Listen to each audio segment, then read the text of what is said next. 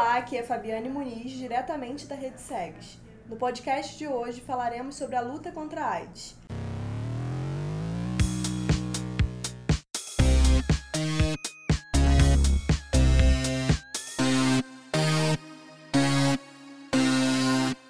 Segundo dados do Ministério da Saúde, 135 mil pessoas vivem com HIV no Brasil e não sabem. Isso comprova a importância de falarmos sobre esse assunto e indicarmos como funciona a prevenção e o tratamento da doença. E nossa convidada de hoje é Valéria Costa, médica infectologista e integrante da área técnica da gerência IST AIDS da SMS Rio. Para começar, Valéria, qual é o principal objetivo do Dia Mundial da Luta contra a AIDS que ocorre no dia 1 de dezembro? Olá, é um prazer estar aqui para poder tirar algumas dúvidas e esclarecer alguns assuntos. Bem, na verdade, a ideia do dia 1 de dezembro, que é celebrado desde 88, é conscientizar as pessoas da importância da síndrome de imunodeficiência adquirida, conhecida como SIDA ou AIDS, a importância da testagem para saber se a pessoa é portadora ou não do vírus e o tratamento. A adesão é esse que é fundamental para o sucesso. Lembrar também a importância das profilaxias, como a PEP, que é a profilaxia pós-exposição e a PrEP, que é a profilaxia pré-exposição. Além, obviamente, dos direitos das pessoas vivendo com HIV que foram adquiridos, batalhados e conquistados nesse período. E quais são os principais sintomas do HIV? A infecção pelo HIV, ela tem basicamente três fases. A primeira fase, que é logo após a contaminação, que geralmente é por via sexual, mas também pode ser a transmissão da mãe para o feto, pode ser através de materiais contaminados com sangue. E o que acontece? Nessa fase inicial, que dura algumas semanas, é uma fase em que os sintomas eles não são muito específicos. A pessoa pode ter febre, prostração, dor de garganta, aumento dos gânglios na região do pescoço, na região da axila e a pessoa sente um mal-estar que é transitório. Algumas vezes ela tem umas pintinhas no corpo que lembram uma alergia. Nessa fase, a quantidade de vírus circulando no sangue, que é chamada de carga viral, fica muito alta. E a imunidade da pessoa, que a gente mede através do exame chamado contagem de CD4, fica muito baixa.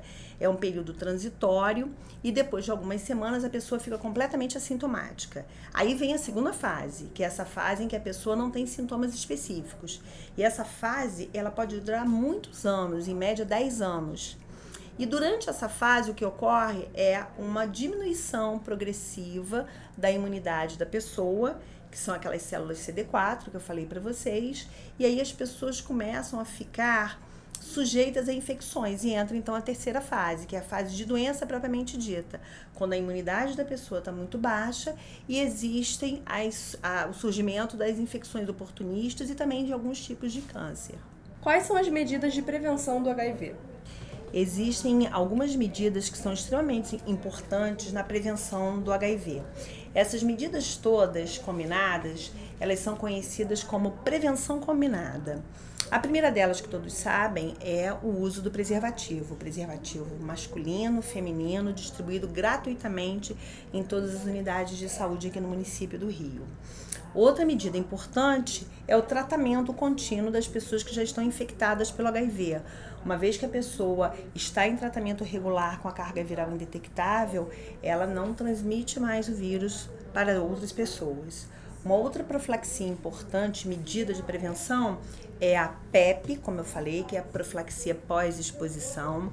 Uma vez que a pessoa entra numa situação de possível contaminação por via sexual, por exemplo, em que o preservativo rompeu, a pessoa pode fazer uso então de uma medicação disponível em todos os postos de saúde e emergência.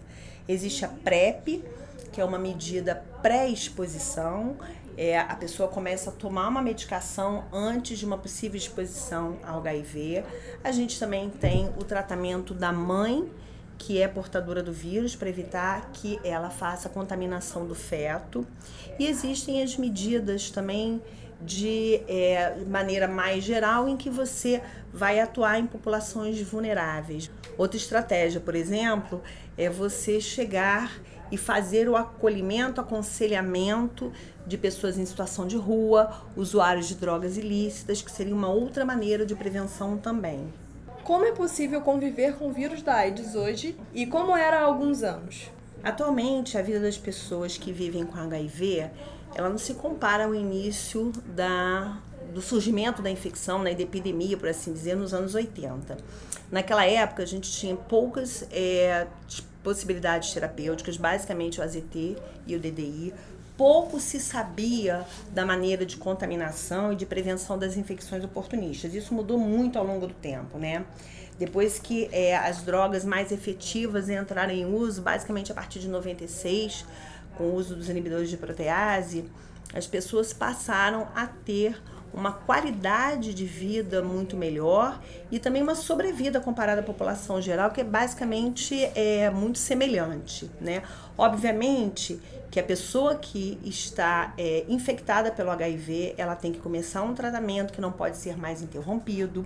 Esse tratamento pode trazer alguns efeitos colaterais, como alteração do colesterol, osteoporose, e a pessoa, além de fazer uso da medicação de forma contínua, ela tem que estar comprometida com os exames laboratoriais periódicos e avaliação clínica também regular, né? É, o cuidado com a saúde é fundamental e ele é estimulado a cada consulta, na verdade. A pessoa deve ter uma dieta balanceada, ter atividades físicas, evitar excessos como álcool e, se possível, não fazer uso de drogas ilícitas e do tabaco. Enfim, são é, conselhos que a gente dá para todas as pessoas que desejam ter uma vida longa, saudável e com qualidade. Né? O que acontece é que o aumento da sobrevida das pessoas com HIV, em virtude do uso desses antirretrovirais, fez com que ocorresse um maior aumento das doenças degenerativas nessa população, uma vez que essa população está ficando mais velha como a população geral. Né? E nessa população, as doenças cardiovasculares, a hipertensão e diabetes são mais prevalentes. Como funciona o tratamento no SUS? É, as pessoas vivendo com HIV, elas têm direito a acompanhamento e atendimento médico regular em todas as unidades de saúde que fazem parte do SUS. Aqui no município do Rio, o atendimento é feito inicialmente pela atenção primária, mas conta com ambulatórios de infectologia para o atendimento dos pacientes de maior complexidade. E as medicações são todas disponibilizadas gratuitamente, bem como os exames de controle laboratorial e os preservativos masculino e feminino. Vacinas para prevenção de doenças como tétano, hepatite A e B, entre outras, também são ofertadas pelo SUS. A profilaxia da infecção pelo HIV, como eu disse antes, através da PEP, pós-exposição, e da PrEP, pré-exposição, também são ofertadas pelo SUS. Valéria, sobre o dado que eu trouxe aqui logo no início da entrevista de 135 mil pessoas viverem com HIV no Brasil e não saberem, você acredita que isso tem alguma relação sobre o tabu da doença? As pessoas ainda têm medo de, de buscar, de fazer o tratamento. Como funciona isso? É realmente é muito importante essa sua pergunta, porque acontece? Com a pessoa durante muitos anos, ela pode passar sem sintoma nenhum após a contaminação, ela não fica atenta a esse dado. Segundo, que ainda existe um tabu muito grande, as pessoas não querem testar para não saber o que está acontecendo. Fora que muitas outras acham ainda que a infecção pelo HIV está estritamente ligada a alguns grupos minoritários ainda existe essa percepção entre as pessoas que a HIV está muito relacionado ao uso de drogas, à promiscuidade, o que é um erro absurdo, né? Mas aí isso, isso ainda existe e é uma coisa que muitas vezes dificulta a busca da testagem, de saber a sua sorologia e de iniciar o tratamento. Qual a importância do paciente seguir o tratamento do HIV? Bem, é fundamental para qualidade de vida, para a saúde do paciente, fazer o uso correto da medicação. A medicação, como eu disse antes, ela é fornecida de forma gratuita pelo SUS e o uso dela deve ser regular.